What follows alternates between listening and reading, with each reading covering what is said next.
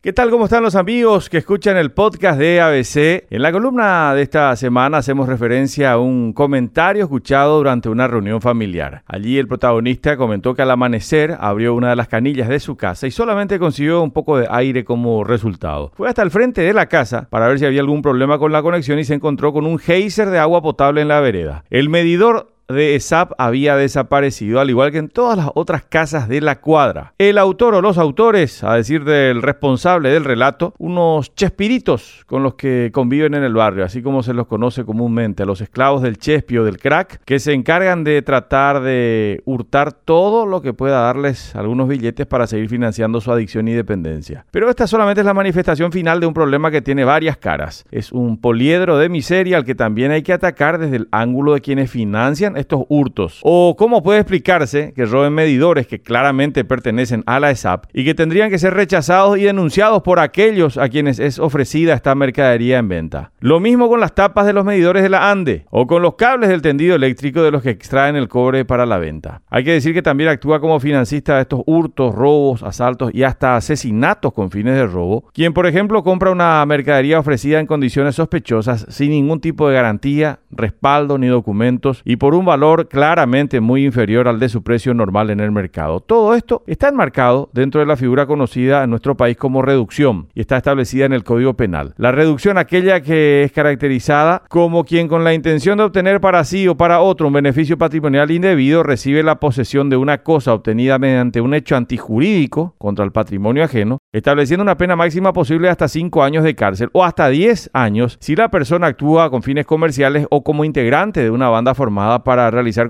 eh, de forma continua estos hurtos, robos o reducciones. La ley claramente está, pero la realidad es que deberían realizarse también campañas nacionales que vinculen directamente estos delitos y crímenes que vemos a diario con fines de robo con la acción de comprar estos objetos robados y así seguir manteniendo este círculo vicioso de delincuencia con los reducidores como financistas abiertos o encubiertos. Es también, y esto hay que decirlo, sobre todo una batalla cultural. Solamente hay que recordar que hasta hace algunos años en el país era social y mayoritariamente aceptado comprar vehículos robados en Brasil o Argentina, a sabiendas de su origen, con un discurso anestésico de que se trataba de vehículos que eran denunciados como robados, pero que en realidad eran solo un golpe de seguro, como si se tratase de algo menor que hayan sido vendidos clandestinamente como producto de esta acción fraudulenta. Lo mismo hoy se puede ver a otra escala con los teléfonos celulares en sitios muy concurridos por la amplia fama en la venta de aparatos de dudoso origen con ofertas que incluyen el flasheo de cualquier teléfono sin certificar su origen ni su procedencia. Hay que decir que es cuestión de voluntad, de intentar ponerle un cerco a estos reducidores, de entender y ayudar a entender que son los responsables de financiar a quienes convierten en víctimas de hurtos, robos y asaltos a personas que obtienen algo como producto de su esfuerzo y de su sacrificio diario. El combate a estos reducidores, abiertos o encubiertos, es una manera de intentar que nuestro barrio ya no siga amaneciendo sin medidores. Hasta la próxima semana.